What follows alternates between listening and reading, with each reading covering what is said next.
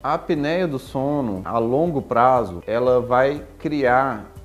uma desautonomia, ela vai criar uma deficiência do sistema nervoso autônomo. O paciente pode ter pressões altas com grande dificuldade de controle, a pessoa pode ter arritmias, a pessoa pode ter uma chance muito maior de AVCs, tanto por baixa passagem de sangue e por fluxo, como também por maior chance de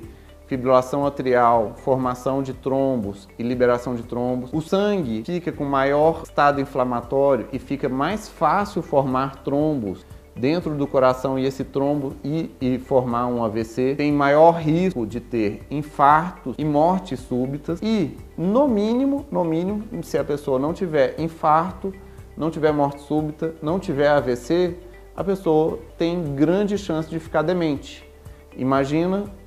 que o sono, que é cerca de um terço do tempo da vida da pessoa, a pessoa passa esse tempo, que seria mais ou menos um terço ou de 25 a, um, a 30% desse tempo não respirando, todas as noites. Isso causa um dano crônico ao cérebro, que aumenta muito, em muito, o risco de demência. E lógico, além de ter disfunções hormonais,